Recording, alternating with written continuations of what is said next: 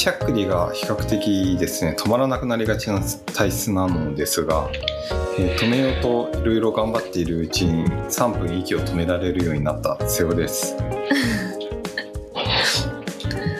甘さんになれるんじゃないですか。あまいいっすね。まさもっと多分ね15分ぐらい息止められるんじゃないですか。すごい。でも人間の晴れ神秘彗星来ても大丈夫じゃないですか、うん、大丈夫。もう晴れ彗星来ても大丈夫なんだってこう達成感を得られました。でもななんかあれってなんかね息の止め方っていうよりその止める前のなんか息の吸い方とかなんかそれがあるような気がしてきました。ちょっと今度ちゃんと息の止め方について調べてみようかなと。それ肝心のシャックリは止まるんですか？えっとね止まんない いや止まらないからいろいろ頑張った結果3分息を止められるようになったんだけどなんか一瞬止まるんだけどなんかその後なんかくしゃみとかした瞬間にすぐシャックリ復活しません？ああ、シャックリか。あんまり出ないんだよな。めっちゃ横隔膜弱いみたいでああ、横隔膜が関係してるんですね。強い弱いあるんです、あれってなんかね繊細なのかもしれない。横隔膜合格枠が先生。なんうん。か急に可愛らしい話になってきましたね。年3回ぐらいしゃっくりがこう出るんですけど、え大体なんかねですか？うん。がいた。あでもちょっとしゃっくり出てそんなに大きいのにならなかったなっていうのはもっとある気もするけれどあのしゃっくり止まんなくなって大変だなっていうのは年3回ぐらいあって。ああでも止まそういうんないの時は大体、うん、あの止まんなくて割とまあ一時的に止まるんだけどまたすぐ復活するとかそういうのがこう2日間ぐらいこう続く感じですかね。で息を止められるようになったんですけどこの話何にも繋がらなかったですね 今回。知らないですね。う ん今日南波さんが参加しています、ポッドキャストに。南波です。南波ゆきさん。南波ゆきです。ちょっと夏のインターンシップに弊社のはい。春も参加してもらってましたもんね。そうですそうです。夏にまたやってきました、よろしくお願いします。ようこそ。ようこそあの物理的には全然来てないんですけど。空間的にはあんまり。空間的には何も変わってない。確かに。まあでもインターンしやすくなってなんでしょう不幸中の幸いというか。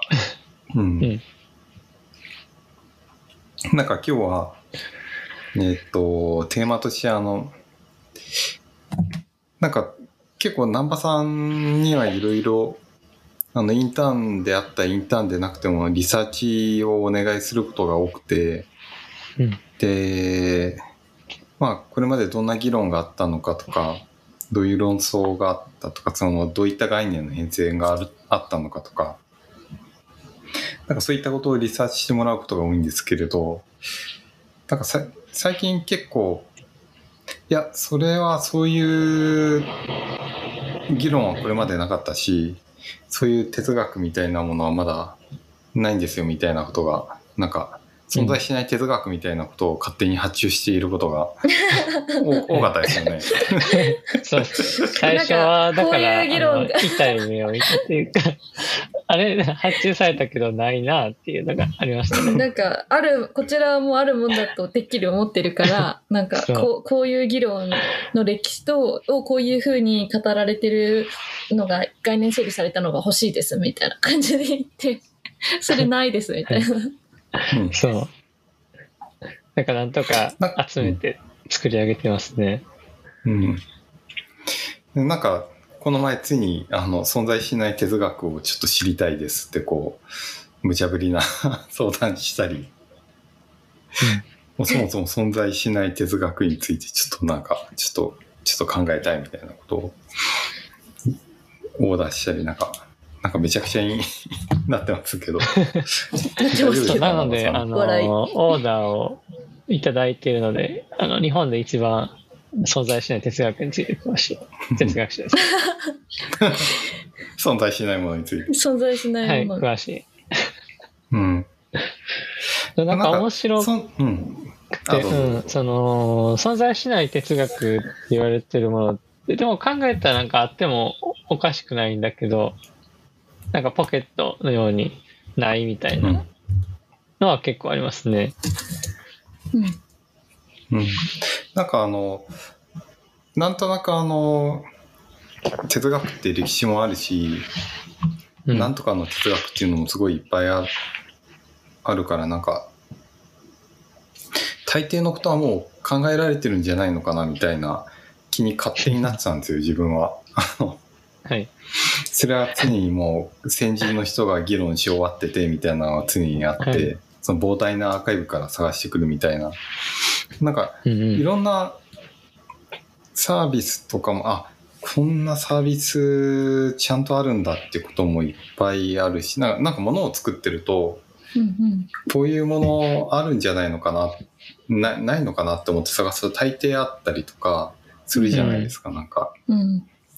YouTube の動画とかでもなんかこういう、こういう動画ないかなと思ったら 最近ああるじゃないですか、なんか。そうそう、私もなんかペーパードライバーを克服しようと思って、あの、ペーパードライバーのための YouTube 動画絶対あるでしょと思ったらめちゃめちゃあって、やっぱあるじゃんってなったばっかり。えー、それどういうもあるし。内容なんですか、一体。あ、なんか、こういう時は左側が優先ですとか、図とかで教えてくれたり。うん。元レーサーの人が。もう忘れちゃったんですよ。もう標識も全部忘れちゃったから、怖い、怖い怖い。ちょっと最近の口勉強。ブーム、私の。うん。いや、なんか世の中のものって、多分うん。ははい。い。あ、どうぞ。ちょっとねあの、なんか、あの、多タイミング分が、な、タイミングがずれるのは、ちょっと多分、南波さんの家が遠いから、こう、こう電波が、そこまで行って帰ってくれば、ちょっと冷静心がね、うん1秒ぐらいそんな物理的な距離。うんうん。そう。あででもその瀬尾さんが言ってるものと哲学の違いって考えると面白くてそのサービスとかデザインって、そのニーズがうん作る人にもあるし多分作る人が発見して作ったりするうん。じ。ゃないですか。でも哲学の多分ニーズって哲学者の中にしか基本なくてあるいはその、そこからニーズ出してくるのかみたいなその時間とは何かとか、穴って存在してるのとか、ニーズどこにもないんだけど、哲学者だけのニーズやっていくという。なので哲学っていうのがむしろ他のジャンルとジャンルの人に言われて初めてなんかいろんなあニーズあるんだってなってでまさに僕がてんてこまいしたっていう感じですね、まああ、そっーちの方が面白いような気がしますね。なんか他の人に言われて、いろんなこと考えるっていうのは、なんか楽しくやってますね。よかった。よかった。でも、なんとかの哲学みたいなものが、こう、なんとかの哲学、フィロソフィー・オフ・エクスみたいな、その、はい。なんとかの哲学みたいなものは、なんかいっぱいあってほしいんですよ、自分は。なんか、あの、そうですね。そうもなんちょっと作れそうな気がするし。あの研究者にお金をたくさん払う国になるといいですね日本が。そうですね。そうですね。だから、今、哲学やってる人は、既存のやつで、全然悪くないんですけど、やっぱり伝統あって、こう、やり方もはっきりしてて、うん。で、哲学の中で、ある程度そのニーズが完結してるところだと、やっぱり安心できるので、じゃあ全然僕は悪くなくて、まあ、環境が悪いだけなんですけど、やっぱりそういうとこありますね。なんか、変な、なんか、うまい棒の哲学とか絶対ない。う。うんん。うん。なるほどでも、なんとかの哲学の作り方を、なんかもっとみんな理解したら、なんか、あ哲学の民主化みたいなのが起きたら。なんかね、みんななんとかの哲学、こう、爆発的にこう増えるんじゃないのかなと。はいはいはい。あ、それいいですね。その、なんか哲学するっていうと、なんかカント読むぜとか、ドゥルーズ読むぜってなって、それは全然グッドなんですけど、じゃあなんか、なんかうまい棒のこのあ穴とかな謎の美味しさについて考えるときに、カントとかドゥルーズがちょっと遠い感じはして、なんかもっと普通に、そもそもうまい棒って何なんだろうとか、いうふうなことをこう定義とか、その概念の作り方とか、そういうスターターキットがあると、みんながいろんなことをやってくれて、哲学者も嬉しい気がしますね。そうなんですよね。なんか、それを、それをうまく、もっと理解したいなっていうのが、割とここ1、2年ずっと考えたことなのかなっていう気もなんかうんうんしてきましたね。うんいや、なんか仕事の上でなんかやっぱなんとかの哲学みたいなことをこう生み出さないといけない瞬間って多々あって、なんか新しい、概念とかやっぱうんどんどん出てくるので、とか、あと問題を捉えるときとかに、うん、そうですね。なんかで私のうん。私がなんか南波さんにした要求って、なんかただそのなんとかの X として、その分析された、その X の分析された何かが欲しいっていうことじゃなくて、X が歴史的にどう受容されて、ど歴史的にどうその概念が、こう、あの、概念理解がこう人々の一般的なあいまあ、研究者の間でも一般的にもこう変遷してきたのか、その歴史を踏まえて教えてくださいみたいな話だったなっていうことを反省していて、なん。かやっぱり、なんか哲学、やっぱりその南波さんは分析哲学の人だから、分析美学の人だから、なんかやっぱり、こう、あの、なんだろう、あるものの定義とかっていうことが専門だし、なんかそれってすごい結構いろんな、なんとかの哲学のいろんな X の中に代入できるものが見つけられそうな気がするんですけど、なんかうん。私はなんか分析的なことをしたことが自分の研究の中ではうん。一回もないので、なんかどちらかというと、なんか、まあもちろんその概念工学的なところは多分にあるとは思うんですけど、なんかその概念が一体なぜそういうふうに理解されて、なぜそういうふうに受け取られて、でどれどう変わっていったのかみたいな、なんかそういううん。分析プラス、なん、なそれって何なんでしょうね。なんか、だからあんまりなんかいろんな X がある、概念詞なんだ。なんかそんなにいっぱい X があるわけではなくて、どちらかというと、そのなんかある、え、ある、なんか人間のこう世界観の変遷とか、心理理解の変遷とか、なんか何を正しい、何に正当性を与えることがその時の人にはできて、今の私たちはそれをしなくて、それはなぜかとか、なんか正当性の変遷とか、なんかそっちの方が、うんうん。なんか関心が自分としてあるし、割となんか、そういう方がなんか仕事の中でも使え、考えるのに役立つというか、なんでこれを問題化しなきゃいけないのかっていうところの、なんかその重要な後ろ盾がそこにある気がして、なんかこう、うん。結構なんかこうアイデア出したりとか、なんかこういうこれいいですよとか提案するときって、なんかもうそのなんかあまりの偶然さになんか死にそうになることがあって、これだって私が今日こういうテンションだったからこれがいいと思っただけで、明日もしプレゼンが明日だったら多分違うのがいいってもしかしたら言ってたかもしれないし、なんかこんなに重大な提案なのに、あの、これって本当にそうなのみたいな、こう、後ろ盾が欲しいじゃないですか。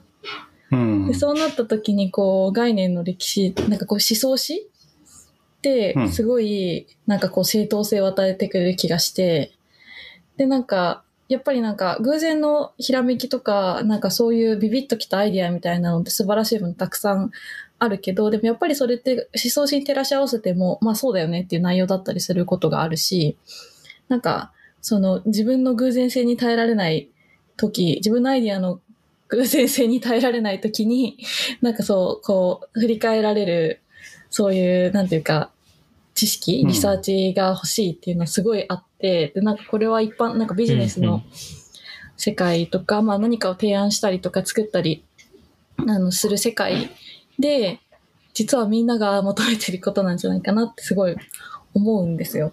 だからあるものを分析するっていうことを、まあでもしかも分析哲学だって別にあの適当にその時のノリで分析してるわけじゃなくて、あの、うん。それ、正当性を持って分析してるわけだから、すごくせあの後ろ盾になってくれるし、なそれがなんかこう歴史的なこう多層性を持って、あの、迫ってきてくれると本当ありがたいって思うことが最近しばしば。だから、うんあの、過剰な要求をしましたが、本当に必要。そうやってまとめてくれると嬉しいよ、論文って思ってます。なんか客観性を自分は書かないくせにね。客観性をどう担保するかみたいなところをね。いやなんかそのやっている仕事においてなんかそのなんかアイデアが欲しいみたいな時の時はなんか思いつきなのでまあそのどれがいいかっていうのはちょっとやってみないとわからないみたいなところも多々あるんだけれどうんなんかどれくらい確実なものをその時求めているのかっていうのになんかだいぶ左右される時は確かにあるがただなんかそういう思想史とかなんかそういったところからの裏付けとかそういったものは本当に欲しいですよね。うん。うんうん。うん。なんだろう。あ、いや、なんかその今井さんの悩みみたいなものを、なんか、どう、どう自分はマネジメントしてたんだろうみたいなことを哲学 リサーチをするふと、前。うん、する前、なんかわ、わかんなくなってきて、あの、いや、なんか、も思ったほどみんなその、カチッとし、物事を進めていないっていうか、で、逆になんかその過去の思想史みたいなことの変遷とかも、なんか自分としては比較的、その、その思想が生まれたり、そう価値が変遷あったのも、その時々の運であったりとか状況によるよるものなんじゃないかろうかみたいな気もちょっとしちゃってて、うん。とか考えてる間になんかちょっと今いろいろわかんなくなってきちゃったなっていう 混迷の中に。本命の。公明の中、二人とも公明の中に。僕はなんかそういう決断とか選択の時に、あまりなんか歴史性、どんなのかなあのでもさ例えばなんか全然違う話ですけど、作品の面白さとかを批評したいなって時は、やっぱりこう、歴史とどうコミュニケーションしてるかとか、で、作品自身が今の時代とどうコミュニケーションしてるのかっていうのは考えたりしますね。そういう意味では、うん。まあ、研究の、分析系の研究の方では、あまりその歴史的なものにタッチしないで、概念をこうスライスしたり、組み合わせたり、いい概念を作ったりしてるんですが、批評するってなると、もう少し、やっぱり歴史的なコンテクストを見ると、もっと価値が味わえるような気がして、歴史的なものにも興味がありますね。うん。なるほどね。確かに芸術において歴史性っていうのはすごく重要なポイントですもんね。う。うんん。芸術作品において。それこそ、うん、その、オーウェルの1984だって、あの、まあ、1948年、8年か。あ、うんそうだ、逆になってるか、48年っていうコンテクストの中で、まあ、それがどう書かれて、読まれてなのかって、それを今私たちが読むっていうのはどういうことかっていうのを、こう考えると、すごく楽しいなっていつも思います。う。うんん。なるほど。まあでもそうですよね。なんかその話この前しましたよね。その SF の需要で。はいあの、まあ時代によってどう需要のされ方が変わってくるのかみたいな。そうです。それこそ、その、トマス・モアのユートピアだったら、まあ、19 1500年の初期っていうところで、ちょっと前のイギリスの経済政策とかに対して、ユートピアを出すことで、その経済政策とかイギリスの現状に抵抗したいっていうイメージがあったし、1984も、そういうまあ冷戦的な、共産主義的なもののイメージに抵抗したいってのもあるし、あるいは、その、伊藤計画とか、まあ、サイコパスとか最近になっても、うんやっぱりなんかイメージっていうのが現代性をすごく帯びてる感じはして、そのユートピアっていうのが、ここにはないどこかのノーウェアなんだけど、でも絶対、なんか神完全な神話とか時間的に切り離されてるわけではないし、完全にアクセスできないわけではないっていう、そこにはないんだけど、なんか繋がってるってところが鏡のようになっていて、すごく面白いなといつも思いますね。うん。なんか、そうですね。いや、なんか、今、こう出した決断とか、あの、まあ、これがいいと思ったものとかも、なんか時代を経ると、なんか、価値基準とか変わって、あの、ダメなものになってることも多いだろうな、みたいな気もしてて、うんいや自分実が実際過去にやってきた仕事を今作ると全然違うものになってただろうなっていうものとかも結構いっぱいあるし、逆に今になって、ああ、あの時のアイディア良かったな、みたいな、今やると良かったかなっていうのとかも結構あって、な、なんか、あんまり、あまあまあ、その今最善は何かっていうのはすごい考えるんですけれど、あんまりそのじ歴史を通じてこれが一番正しいみたいなアウトプットってどこまでなんか見つけられるんだろうっていうことは、ちょっと、あのーうん、考えたいことかな。なんか話聞いてて。うん。うんなんか今井さんはなんかその歴史、いつにおいてもこう、これが一番正しいみたいな、そういうものを求めてるんですか？心理パーいやそれはまああの普遍的に妥当するものが欲しいというのはあって、別に今の時代だからいいとかじゃなくて100年後もいいし、うんうん。なんか500年前も良かったものだといいなっていうのは思うんですけど、まあでも、サービスとかだとね、そんな別に100、100年後にスマホをうん。またみんながこの形のものを持ってるとは到底思えないし、なんか別にあれなんですけど、なんかもっとそのサービスで扱ってる概念とか、なんかそのサービスで人々に提供したい体験の価値とか、なんかそういったところはもっと普遍性があると思っていて、うん。で、なんかうん。そういうものを考え、サービスで例えば扱ってる中核をなす概、なんかこう、キー概念みたいなのがあって、なんかそれを、なんかやっぱり扱う以上、多角的に知っておきたいみたいな、なんかこう、あの、知っておくに越したことはないみたいな、こう、そういう事故が急にこう出てきて、うん。で、なんか、まあ、なので、なんだろう、知っておきたいくらいのもんかもしれないんですけど、さっきの後ろ盾っていうのは。うんうん。うんなんかその方が自由に扱える気がするんですよね。とか、むうんなんか昔の人が一回悩んで失敗したことで同じ悩みと失敗したくないっていうのもあるし、うん。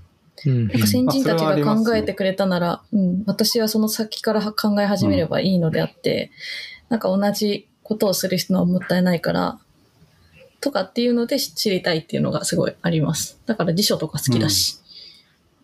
うん。ううんん。辞書好きだったんですね。今初めて知りました。辞書好きじゃなきゃ、あの哲学辞典は買わないと思います。超高いんですよ。うん。あ、高いんだ。あえー高そうですよね、でも。うんうん。あれしかも私辞書好きすぎが講じてた時はマジで毎日持ってってましたからね。あ、本当に？相当好きですね。気がすでかごいな狂ってました相当好きだタウな。ンワークどころじゃない。タそうウンワーク、タウンページか。タウンワークじゃない。タウンワークはない。タウンページぐらい。う。うんん。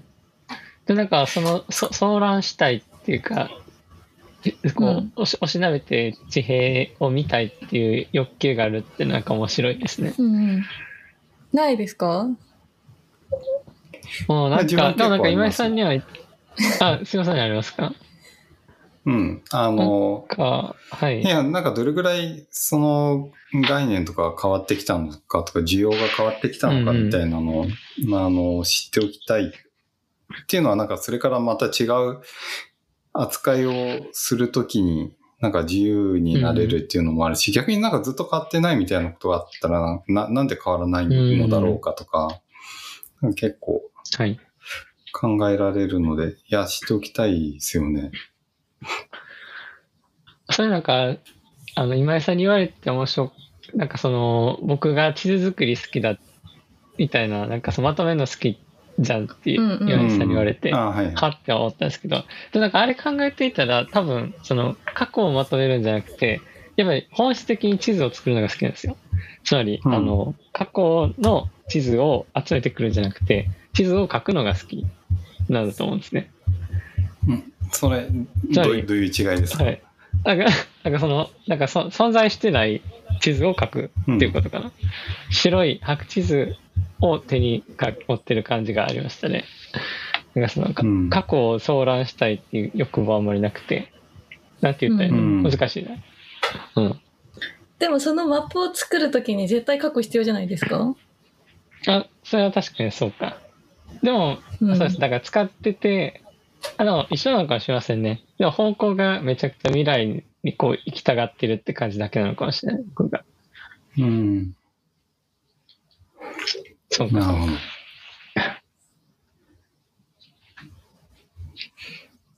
うん存在しない哲学、あーなんか存在しない哲学っていうこと自体になんかその、最近気になってて、あの、はい。なんか、なんか調べようとすると、なんかそれで言うと地図で言うと、今どこが白地図なのかをこうまず知りたいみたいなことがあって、うんうん。で、なんか、こういう議論はすでにあるかないかとか、なんかそういうことを聞くと、いや、まだない、なさそうですみたいなのをもらうと、あ、はいなるほど、ここら辺まだ考えられてないことだから、ここを考えるとなんか得ら得られるものがきっとあるんだろうな、みたいな、そういう、そういう、うんそういう観点で聞いてることもなんか最近増えてきたような気がちょっとしてきましたね。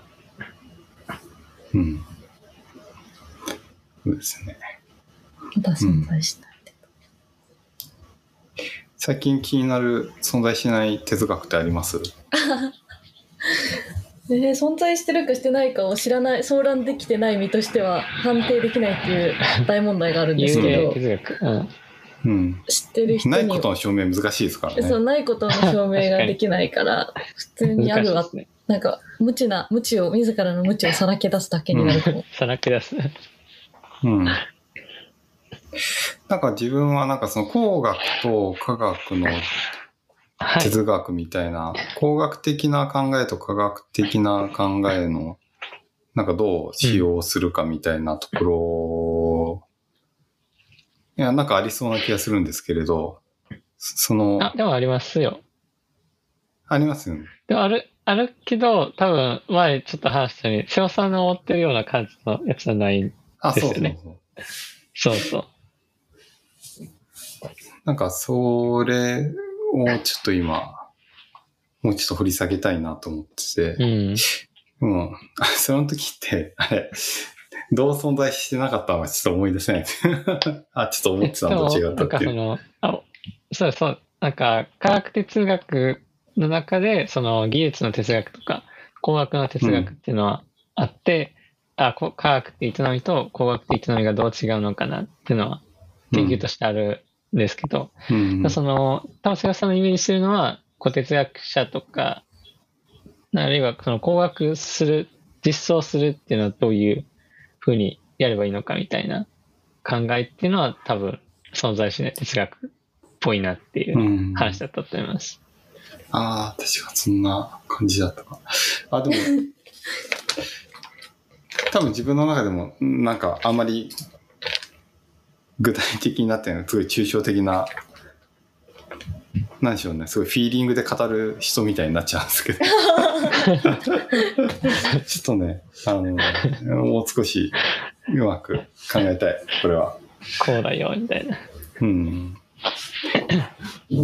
まあ、そんな。でもなんか存在、んなんか既存のものを見て、いや、なんか自分の思ってるのとなんか、なんか違うんだよなっていうのは結構重要な、その存在しない哲学の入り口な気がしていて、うん。毎回なんか、まあその違和感を大事にしてるのが。まあ、存在しない哲学というよりは存在しない問い方というか、なんかこう、そのうんうんなんとか、テフィロソフィー・オブ・ X の X としてはあるんだけど、その X の中で私の知りたい、かん私が知りたい問われ方がしていないみたいなことはよくありますよね。それはありますね。うんありますね。基本的に論文書くのってそういう時だと思うんですけど、うん。うん。でもそう考えると、いや本当みんなが哲学して論文書いてくれたら、論文じゃなくてもいいですよね。うん記事でもいいから書いてくれたら助かるんだけど、うん、YouTube でも全然いいと思うんですけど、なんか、あの、いろんな哲学すごい人に要求しておいて、お前もやれやって言われそやらない。うん。いや、なんか、ポッドキャストでもいいんじゃないですか。喋るか。ポッドキャストで哲学する。うんいや、でもやっぱり、ちゃんと文献を読んで、うん応答批判して、それが批判されてみたいな、こう、言論、本当カジュアルな言論があるといいですよね。なんか今のいろんな、うんあの、まあ、その SNS 使って発信はできるけど、うんこうなかなか応答とか難し、批判的応答とか難しいじゃないですか。うん。なんかフォーマット。ちょっとやばい人に絡まれたみたいな感じになっちゃうからね。そうそう。SNS だと。なんか、実際、なんか学会とかやっても別に学会のなんか質疑応答ってそんななんか、うん私は形式的なものしかほとんど見たことないけど、うん。なんか、まあそれじゃなくて、やっぱ論文同士で応答してるじゃないですか。うん。なんかはい私的にこう、そういうの超熱いなと思って、なんかあの、甲子園並みにこう、憧れます。で論文の方がしかも距離が遠いし、歴史を超えて時間も離れてて、うん。そこがいいんですよね。うん。うん。あとやっぱりみんなが、その、それぞれの著者として書いていて、で、なんか批判可能性が常にあって、で、なんか誰でもオープンにアクセスできてっていうのがうん。熱いですよね。う。うんん。やっぱ研究って熱いですね。研究、好きにな今井さんは論文。書かないけど、書きたくなってきた。ああ、うん。書けるかもしれない。まあでも、今なら。なんか、自分の求めてるポピュラー哲学って、あの、そういうことがもっとカジュアルにできる世界だなと思ってて、うん、なんか、ウィキペディアの編集ぐらいの、あの、ウィキペディアの編集結構大変なことだと思うんですけれど、あれは結構、あれ書くなら論文書けばいいのに。あれ大変だな。そう、僕もやろうと思ったけど諦めました。うん、でもまあなんか、そういうもうちょっと、あ、なんかそれちょっと考えてみたいな。なんか、明日から夏休みなんで、それ自分の宿題にしたいと思います。カジュアルな、カジュアルカジュアル哲学。うんうん。ポップ哲学というよりカジュアル哲学のイメージ近いな。ああ、そうかも。果実鉄う。んうん。別にポップになる必要はないじゃないですか、別に。うん渋いけどカジュアルでいいじゃないですか？ありますねう。ん。うん。なんか、じ五感があんまかっこよくないなと思って、なんか渋かじみたいな。うん渋かじみたいな。アメカジ。みたいな。まあでも、このネーミングから考えてみようかな。うんカジュアルにね。こんな感じでした。まあ今日はそんな感じの回でした。雑。ふわっはい。ふわっふわっと。えっ、と、じゃあまた、えっ、と、ちょっとこの続きはどっかでしたいと思います。はい。じゃあはい皆さん聞いていただきありがとうございます。ありがとうございましたごきげんよお元気で。う。良い夏休みを。